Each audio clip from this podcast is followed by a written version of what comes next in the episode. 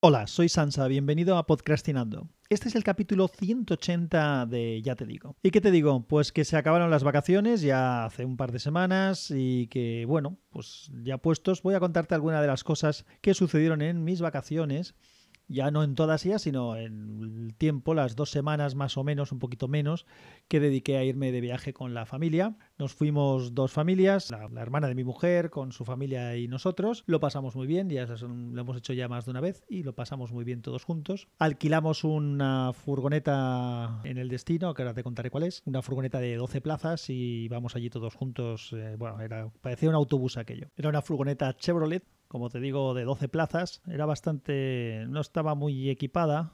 El aire acondicionado no había, porque no era climatizador, no había manera de ajustarlo, allí te congelabas y los asientos, exceptuando los delanteros, no tenían reposacabezas, lo cual pues no es cómodo y además no es seguro porque es peligroso, pero bueno, es que es otro país. Estados Unidos es un país diferente. Consumía mucho, consumía cerca de 17 y pico, 17,6 litros a los 100, más o bueno, a los 100. Sí, sí, a los 100, porque al final lo puse en el consumo lo puse en el ordenador con medidas de aquí, aunque la gasolina allí es muy barata, creo que era menos de 2 euros y poco el galón o algo así, un galón es casi 4, 4 litros, o sea que es muy barata, pero la furgoneta consumía una barbaridad. Al principio tuvimos alguna pega con ella porque como es muy grande, pues eh, bueno, maniobrar no era lo más fácil del mundo, pero como todo es muy grande allí también, pues tampoco hubo mucho problema, exceptuando en el no, en el hotel no, en el parking del apartamento de Miami, que costaba un poco porque conforme iba subiendo las plantas, el techo cada vez era más bajito. Así que tuvimos que avisar que nos pusieran un... Por cuando intentamos subir llegó un momento que no se podía pasar directamente. Y tuvimos que bajar un par de plantas y la verdad es que rozaba casi las vigas el techo de la furgoneta.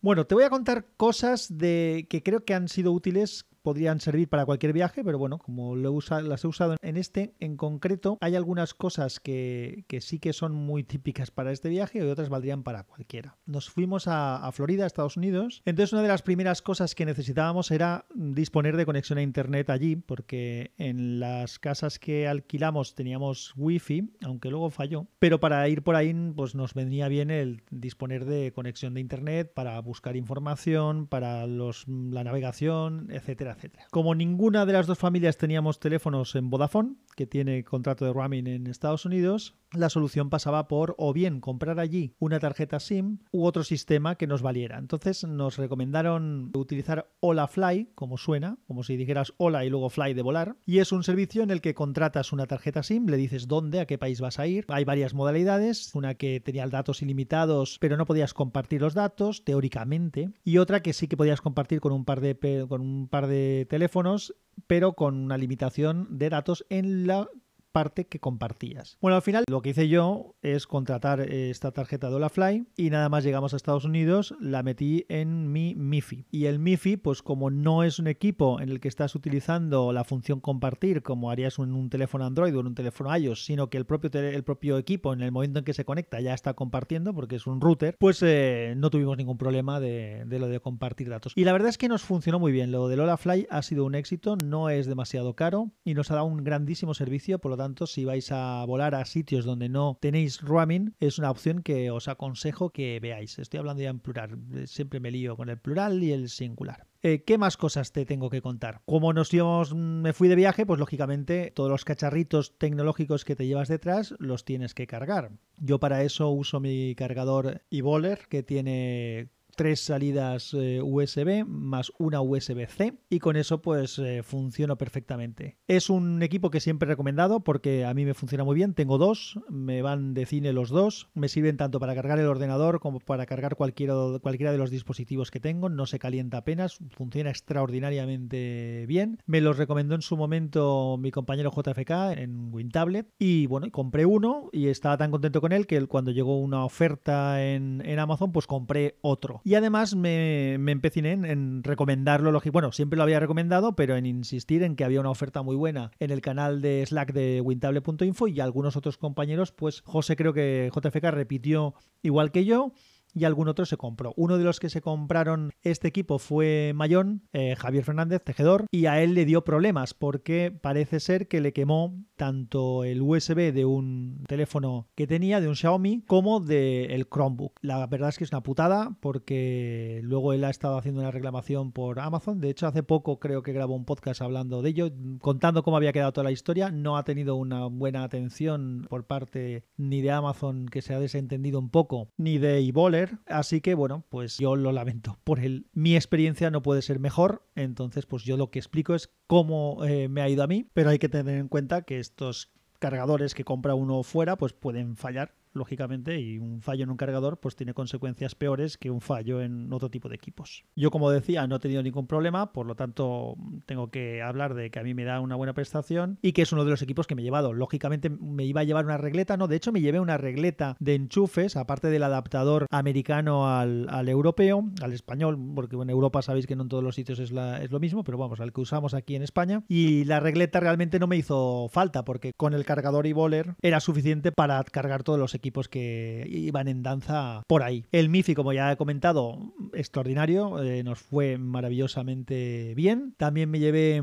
el router Hutu eh, Titan, que también hace de, de power bank y de router, aunque como router no lo necesitamos en esta ocasión, no nos hizo no nos hizo ninguna falta. Pagando, por ejemplo, otras cosas que nos han pasado, que me han pasado ahí en Estados Unidos, es que no siempre he podido pagar con teléfono porque no en todos los sitios tienen lector NFC, con lo cual, pues bueno, pues me ya no deja de llamar un poco la atención que en un país como Estados Unidos, pues esto pase, pues bueno, pues sí pasa. A veces es más fácil hacer cosas tecnológicas aquí que allí. Otras más cosas te quería contar. Bueno, uno de los objetivos que tenía era encontrar una Surface Go y un Pixel Slate. En este caso, lo del Pixel Slate era un, encargo de, un colega. Y también buscaba una memoria micro SD potente de 512 gigas o algo así. La verdad es que no tuve mucho tiempo para mm, buscar e indagar en tiendas de electrónica porque cuando vas con tanta gente, pues el plan lo tienes que adecuar pues, a un plan que más o menos le vaya a todos. Y yendo donde íbamos, que estuvimos un par de días en, en Miami y el resto del tiempo en Orlando visitando pues pues entre otras cosas, eh, parques temáticos de allí, y ahora te hablaré también de los parques temáticos, pues la verdad es que no, no hubo mucho tiempo. Un día sí que dedicamos a ir un poco de compras, compré algo de ropa, miré algo de la electrónica y la verdad es que los precios que vi en los sitios que estuve, que fue poco, como te comento, no me parecieron nada del otro jueves, así que mm, el tema de compra electrónica en Estados Unidos, que aparentemente parecía que iba a ser más barata, pues fue fiasco, no pude aprovechar el poderlo hacer. Más cositas que te tengo que contar. La verdad es que, por ejemplo, en Orlando una de las cosas que no me gustó nada fue el sabor del agua. Es algo que comentábamos todos, tanto en la casa como en los parques. El agua no sabía nada bien, sabía así como fangosa, no, no nos gustó. Tuvimos una anécdota también el día que visitamos Disney, que por cierto fue probablemente el de los parques que visitamos el que menos nos, nos gustó. Creo que por varios motivos. Uno de ellos es que ya en mi caso, tanto mi mujer como yo ya habíamos estado hace algunos años que estuvimos en, en esta misma zona y también habíamos visitado Disney en París y la verdad es que claro no aporta mucho más. Lo que sí que es espectacular son las instalaciones. Las instalaciones de, Disney en Orlando, eso es impresionante. Me parece que lo que son todo el conjunto de parques que tiene Disney es más que todo San Francisco. Algo flipante. Llegas allí, tienes un una autopista con seis carriles, me parece, o más, que ya es de ellos. Es decir, una autopista que han construido ellos para acceder a los parques. Las entradas y salidas suelen ser bastante ágiles en tráfico. Ahora te contaré qué me pasó, que no tiene que ver con el tráfico, pero sí con la entrada y con la salida. Y bueno, no, no es lo que más nos gustó, porque creo que lo teníamos ya más visto y entre otras cosas las atracciones se han quedado también un poquito ya más antiguas. Lo que nos pasó en Disney es que llovió una barbaridad, estamos en una zona que es casi tropical, con lo cual las lluvias allí la verdad es que nos ha respetado bastante, pero el día justo de Disney empezó a llover pero a lo bestia, una cosa, primero por la mañana tuvimos un calor impresionante que deberían de haber tomado alguna medida porque seguro que más de una persona se mareó o tuvo algún problema porque era realmente increíble el calor que hacía y yo no soy precisamente de una zona fría, estamos acostumbrados aquí en Valencia al calor, con lo cual y a la humedad, no, no era algo novedoso para nosotros, pero era realmente eh, increíble, ¿eh? teníamos que ir mojándonos la cabeza cada poco tiempo, intentando beber continuamente, aunque el agua no era buena, como ya he dicho, de sabor y, y bueno, tremendo. Pero luego por la tarde empezó a llover, de manera salvaje. Pero de manera salvaje es que aquellos se, se hicieron ríos, todo el mundo se tuvo que meter en los sitios, nos metimos en un restaurante que había por allí y llegado a un punto, pues decidimos que habría que irse de allí, de Disney, pero seguía lloviendo y estaba todo encharcado. Así que nada, nos eh, hicimos el ánimo, salimos de nuestro refugio, nada más salir, pues claro, nos cubría el agua pues por encima de los tobillos, con lo cual las zapatillas acabaron todas mojadas y llegamos a la cola que había enorme para otra gente que también estaba pensando igual que yo, que quería irse allí y que estaba esperando para el monorail. En Disney hay un monorail que te lleva desde la zona de parkings a la zona de hoteles y a la zona de los parques. Y para volver pues necesitábamos ese monorail. Haciendo una cola allí durante bastante, bastante tiempo, más de una hora y pico. Eh, al final nos dicen que nada, que está que estaba averiado y que no, no había posibilidad de repararlo, que no sabían cuándo lo iban a reparar y que lo que íbamos a hacer es que nos iban a meter en uno de los barcos que hay así estilo Mississippi, de estos con las paletas detrás, que también sirven pues para desplazarse por allí. Así que otra vez otra cola enorme hasta que al final, en, creo que fue el segundo que llegó de los barcos, porque primero tuvimos que esperarnos, no nos dio tiempo a entrar, no, no tuvimos plaza para entrar y al final entramos. La verdad es que fue un desastre el tema de la gestión de la salida de allí. Una vez llegamos al parking y subimos al coche, ya no fue problema, porque como digo, lo que es salida de tráfico está muy bien muy bien estudiada y funciona muy bien. También tuvimos nuestro un desencuentro porque hemos ido comiendo por allí en unos sitios otros. Normalmente comíamos en casa, por eso alquilamos una, una casa para estar todos donde cabíamos las dos familias y íbamos al supermercado, comprábamos comida y pues nos íbamos organizando la comida al día siguiente, la cena, etcétera. Pero claro, algún día hemos comido o cenado por allí, sobre todo cenado en algún sitio. Uno de los días íbamos a cenar a un sitio en concreto, llegamos tarde porque antes teníamos pasar por un minigolf que los niños les apetecía ir a verlo y acabamos tarde y los horarios allí pues no son como aquí y ya estaba cerrado. Así que acabamos en un KFC, en un Kentucky Fried Chicken que había allí cerquita. Bueno, ese Kentucky Fried Chicken fue nuestra visita y nuestro acercamiento al Deep America, a la América profunda en este viaje. En nada más entrar, eh, aquello estaba mm, bastante poco cuidado. Las camareras, bueno, las camareras, no, la gente que atendía en barra, que eran, eran todas mujeres, eran todas mujeres de color, todas ellas de color o negras o como queráis llamarlo, afroamericanas, me da lo mismo. Eh, paso de, de las maneras de hablar y los ofendidos. O sea, personas de negras, no tiene nada que ver, simplemente es, lo que era. Y estuvimos allí ya como 6 o 7 minutos o 8 minutos y no tenían nada que hacer, pero no nos dirigieron ni la mirada, es decir, no te hacían ni puñetero caso. Con lo cual, pues bueno, ya uno se va indignando un poco. Luego cuando nos atendieron, pues eh, lo hicieron un poco de mala gana, pero bueno, al final nos sirvieron eh, la comida, nos sentamos por allí en una mesa que tuvimos que limpiar porque no estaban limpias, yo creo que allí no limpian nunca, no sé si habrán limpiado alguna vez en ese sitio. Y bueno, pues como digo, la experiencia fue un poco poco, chunga la, de, la del Kentucky Fried Chicken este. De hecho, sabéis que en estos sitios suele recogerse la bandeja y dejarla en algún sitio, pues no nos salió de las narices y las bandejas se quedaron en la mesa, eh, por lo menos que levantaran el culo y que fueran a limpiar algo, ya que nos habían atendido como nos atendieron. Nos miraron con cara asesina, pero nosotros nos fuimos y a tomar por saco. Ya se apañarían ellas con el tema de recoger. Claro, por otro lado, también pensábamos que esta gente a esas horas de la noche y con lo que cobrarán, pues no es para estar de buen humor, pero eh, los clientes creo que no tenemos la culpa y cuando uno tiene un trabajo chungo, pues si pone una sonrisa, le hace mejor el trabajo a los demás, los demás le devuelven la sonrisa y eso siempre hace que sea un poco más, se lleve mejor, creo yo, o por lo menos es mi opinión, es lo que yo pienso. Esa fue una de las anécdotas. El tema de practicar inglés, ya que íbamos a Estados Unidos, pues bueno, ha tenido dos partes muy diferenciadas. En Miami, mmm, allí hablaba todo el mundo español. De hecho, a veces intentabas hablar inglés y te hablaban en español. O sea que, que el tema de ya llegó un momento en que nosotros directamente preguntábamos a todo el mundo en español porque ya es lo que tenías metido en la cabeza, como si no hubieras salido de España o de cualquier país sudamericano. Había mucha, hay mucha gente de, de, fuera, gente que son nativos de Estados Unidos, pero que son de origen, de origen hispano, latino. También había inmigrantes, tanto mucho cubano, mucho venezolano también. estuvo, la verdad es que en Miami estuvimos poco tiempo y quitando la anécdota esta de lo del español, estuvo muy chulo los pocos días que estuvimos por allí. Tampoco visitamos mucho la ciudad, fuimos a ver los Everglades. En la zona de los Everglades, que estuvimos en una reserva semínola de los indios semínolas, estuvo muy interesante. Además, me gustó porque la otra vez que había estado yo en Florida, que también fuimos a ver los Everglades, estuvimos en la zona donde hay más manglares. Vimos con un barquito por allí, vimos manatís, eh, bastantes cocodrilos. Aquí no vimos tanto cocodrilo no habían manglares, era la zona más de tipo cipreses y el paseo lo hicimos en un bote, de esto es lo que llaman allí un airbot, este que seguro que habéis visto alguna vez, esta especie de deslizador que tiene un ventilador enorme, o sea, un hélice tremenda detrás, como tenía los viejos como yo, recordarán al lagarto guancho y justamente se mueve mm, eh, deslizando por el agua entre los cipreses, unos cipreses que crecen allí en, medio del agua. Fue muy chulo, la verdad es que fue un paseo muy, muy, muy, muy chulo, la del, deslizador. Le pregunté yo a este hombre qué profundidad mínima necesitaba para poder ir con ese cacharro. Me dijo que nada, que un par de centímetros, que podía ir encima sobre la hierba incluso con eso. No es un overcraft, ¿eh? no, no te confundas, no es esto que lleva algo hinchable, no, es, una, es un bote con un casco de aluminio y luego tienes esa estructura con la hélice y tenía un motor V8 de gasolina que seguramente habían sacado de algún motor de automoción de camión o de, perdón, de, coche o algo así y lo habían colocado allí. Allí en Estados Unidos los V8 y los V6 son muy habituales. Otra cosa que te puedo contar de, Miami también, de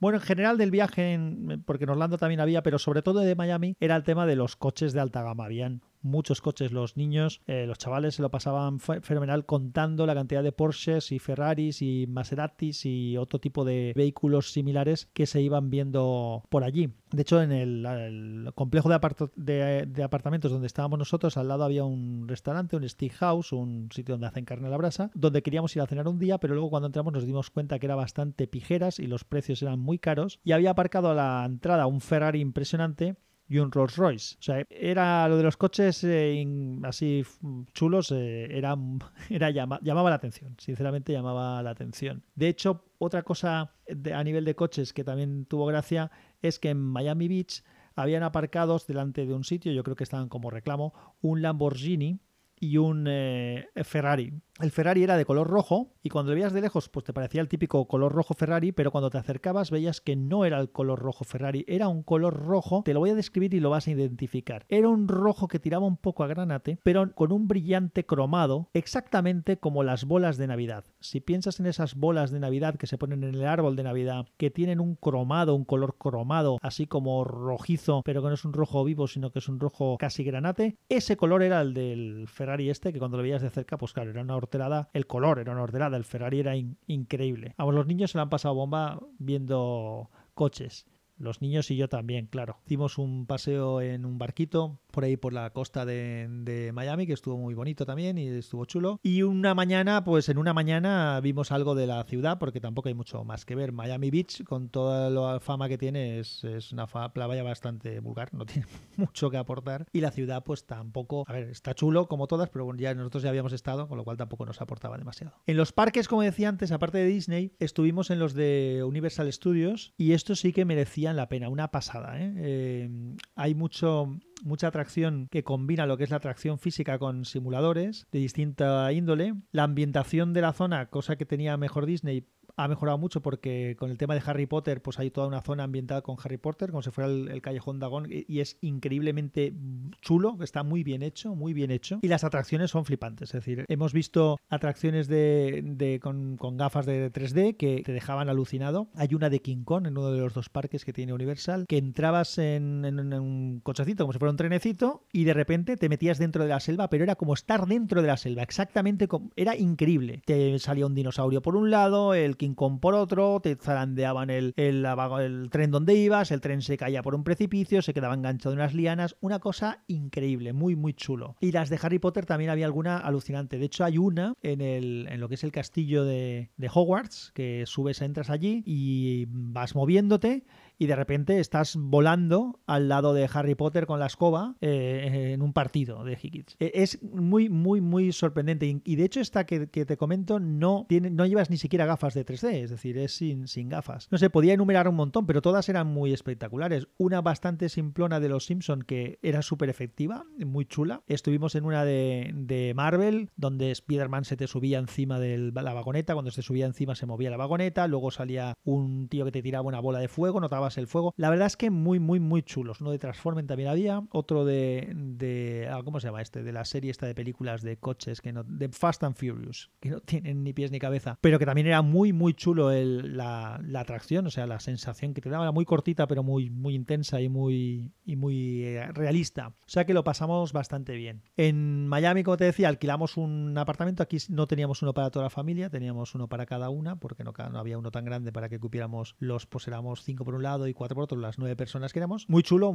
estaba bastante alto, había una piscina en el piso 9, muy bonito, las vistas muy chulas. Y la casa de Orlando sí que era una pasada, era una casa muy grande, muy bien equipada. Mm, lo único es que, como te decía, el internet eh, llegó un momento que falló y como la verdad es que teníamos lo de Lola Fly, pues no, no llamamos a los dueños para que nos dijeran cómo solucionarlo, nos conformamos con la situación y funcionamos con el Lola Fly y ya está, sin, sin mayor sin mayor problema.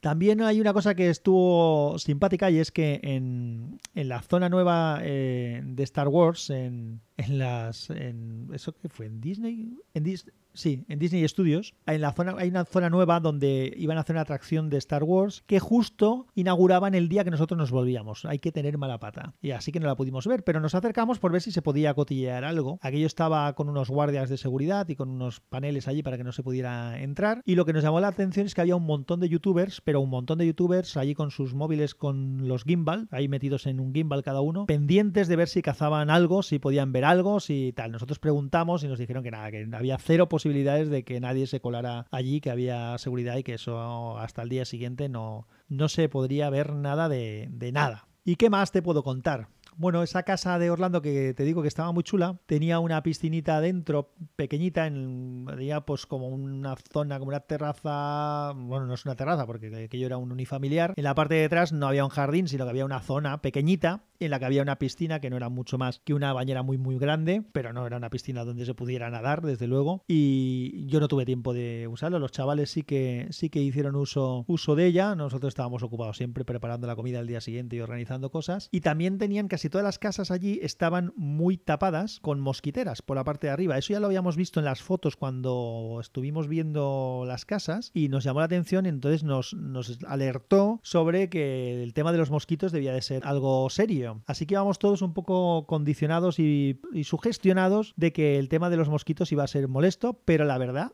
es que no. Los mosquitos están todos aquí en Valencia, por lo visto. Y este verano nos han frito a picaduras y se ve que ya no quedan allí. La verdad es que picaduras de mosquito muy pocas tuvimos, ¿eh? La verdad es que pocas. Y no sé qué más contarte tampoco voy a entrar en detalles del, viaje, era un poco sobre todo el tema de, las, de, los de la cacharrería que, hemos usado. Yo me llevé, aparte del equipamiento para cargar y demás, y demás que te he comentado antes, me llevé el iPad y el teléfono, tanto el del trabajo como el personal, aunque no tuve tiempo de mirar nada del trabajo porque no es que no, no, había tiempo. Llegábamos la verdad muertos a, casa aparte de, tener que gestionar los primeros días con el jet lag. Me llevé también una cámara de estas tipo puente Panasonic Lumix que tengo y que uso desde hace muchos años de 8 megapíxeles que está bastante bien que tiene un, zoom de 28 a 118 o una cosa así. O sea es una cámara cojonuda pero no la usé prácticamente nada. Me pasó igual que el año pasado que al final casi todas las fotos se han hecho con el Galaxy Note 8 que hace unas fotos estupendas y es mucho más cómodo que andar con la cámara sobre todo cuando no vas a hacer nada que suponga un teleobjetivo o fotos en ambiente extremadamente oscuro y que necesites tirar mano de, tema más profesional o más manual. Así que no sé yo el próximo viaje si me llevaré ya la cámara de fotos. El teléfono ya es la cámara de fotos de verdad. Por completar las anécdotas te contaré dos cosas. Una que me cabreó bastante y es que en Estudios Universal la mayoría de las atracciones tenían una taquilla, bueno, tenían una taquilla no,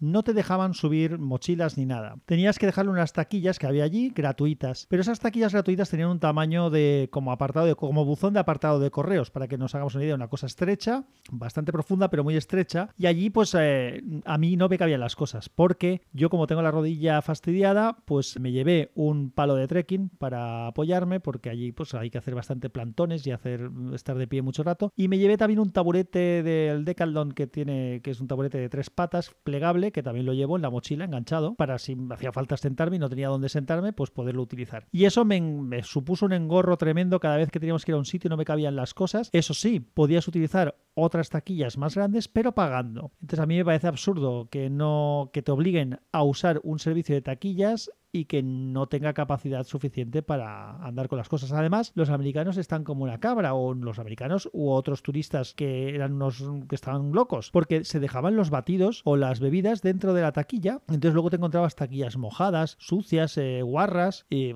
una cosa tremenda. Luego, además, cuando nos íbamos el segundo día, porque el segundo día ya, vista la problemática, me dejé el taburete y lo que hacía era que el bastón, lo de, como es un bastón en tres piezas de estos plegables, desmontaba completamente una de las piezas porque plegado del todo y ocupa bien poco, ya te lo digo yo. No cabía en la taquilla, pero bueno, si le quitaba una de las secciones, sí, pero bueno, lo tenía que ir montando y desmontando más de lo habitual. Y luego lo otro que nos pasó, que fue un final un tanto medio agridulce, fue que nosotros teníamos unos vuelos, el vuelo era eh, Barcelona, Madrid, Madrid, Miami y luego de vuelta Miami, Madrid, Madrid, Barcelona. A la ida nos obligaron a ir desde Barcelona, no podíamos eh, subir al avión desde Madrid, que habría sido muchísimo más cómodo para nosotros porque íbamos en AVE hasta Madrid y desde Madrid nos íbamos. Así que nos, esto nos obligó a coger un hotel en Barcelona el día anterior a la salida para luego subir al avión en Barcelona, ir a Madrid y desde Madrid a Miami. Pero a la vuelta no lo quisimos hacer así. A la vuelta decidimos que nos volvíamos desde Madrid, con lo cual teníamos que ya el resto del viaje, si nos lo anulaban, nos daba igual. El problema de eso era que si no subíamos en Barcelona, en, en la ida, nos anulaban todo el viaje.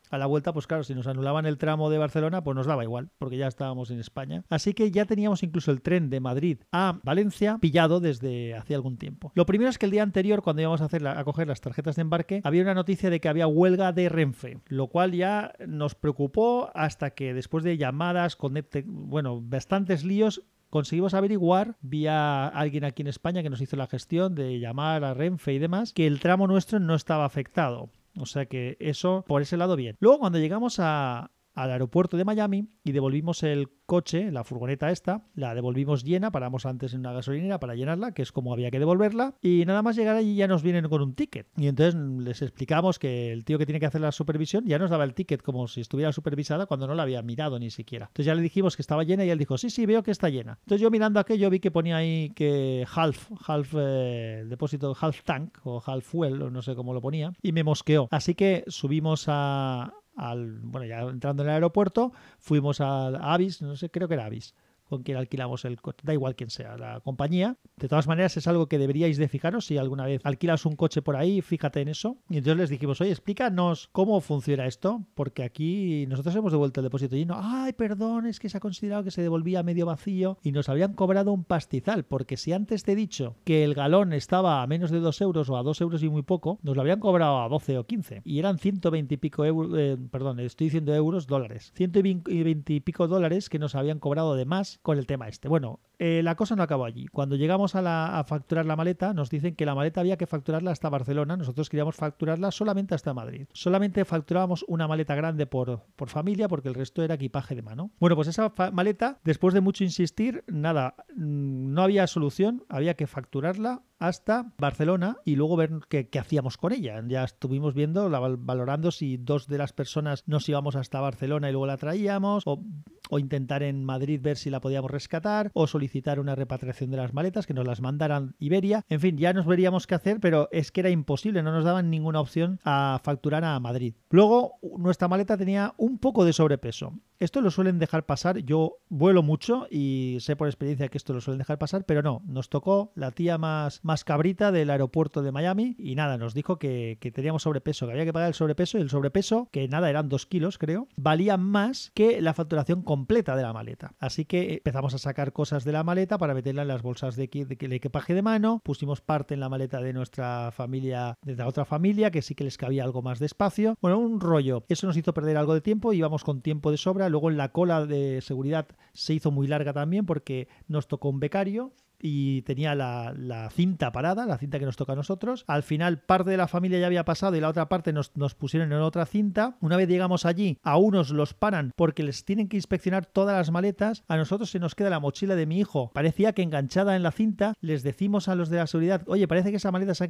eh, quedado enganchada en la cinta y nos dicen que no. Y es que tiene líquidos dentro cuando ya los habíamos sacado todos. Luego él se acuerda que no solamente tenía el agua, sino que tenía un, un batido de chocolate. Le decimos, oye, eso es un batido de chocolate, no lo queremos, lo puedes tirar, que es lo que suele pasar en cualquier control de seguridad. Si tienes líquidos, los tiran y ya está. Pero no, no, tenía que pasar por la inspección. En esa inspección tenía cola, iba súper lento, se estaba acercando la hora de embarque, estábamos allí todos nerviosos. La otra familia que venía con nosotros estaban todos parados inspeccionando todas las maletas. Yo al final recogí todo lo que habíamos sacado y lo metí como pude en las bolsas, porque claro, había que sacar todos los objetos electrónicos, etcétera. Ya sabéis cómo funciona esto de los aviones. Le dije a mi mujer, por favor, vete tú a la, a la puerta de embarque y por lo menos que haya alguien de las dos familias allí y explicando que tenemos el retraso este porque estamos en seguridad. Bueno, una de las familias consigue ya pasar. Yo espero que me den la mochila de mi hijo. Voy corriendo hasta la puerta de embarque al final había habido un poquito de retraso en el vuelo, con lo cual tampoco fue problema, pero pasamos un mal rato por ese motivo. Y luego cuando ya a entrar, y habíamos entrado casi todos, a los dos eh, hijos mayores de, mi cuñado y mi cuñada, les paran la maleta y les dicen que, que se la van a facturar, ya en la, entrando en el avión, que la recogen después cuando lleguemos allí. Bueno, tampoco había mayor problema, pero es que cuando le van a poner la cinta se pone que es a Barcelona. Entonces ya eso sí que era un problema. Empezamos a discutir allí, que si tal, bueno, un follón. El tema se resolvió felizmente porque cuando llegamos a Madrid fuimos a directamente a Iberia, solicitamos que nos anularan el resto del vuelo y que rescataran esas maletas. Nos dijeron que no había ningún problema, fantástico. Lo que pasa es que no llegáramos a tiempo para recoger las maletas porque tardaban en llegar y teníamos que ir al tren para volver a Valencia, pero nos dijeron que nos las mandarían a casa. Así que nada más, al día nos fuimos tranquilamente, llegamos a casa felices y contentos y las maletas nos las mandaron al día siguiente y fuimos al aeropuerto a recogerlas porque como venían del extranjero tenían que pasar la aduana. Entonces, claro, o, les dabas autorización para que te pasaran la aduana a ellos, que nosotros pasábamos de eso, queríamos controlar ese proceso nosotros. Así que fuimos al aeropuerto y recuperamos nuestras maletas. Un final un poco atropellado del viaje, pero lo hemos pasado francamente bien. Y nada más que contarte. Bueno, tengo muchas más cosas que contarte, pero no las voy a contar ahora. Eso lo dejaré para otro podcast en otro momento. Así que nada más, un abrazo fuerte que la fuerza te acompañe. Chao.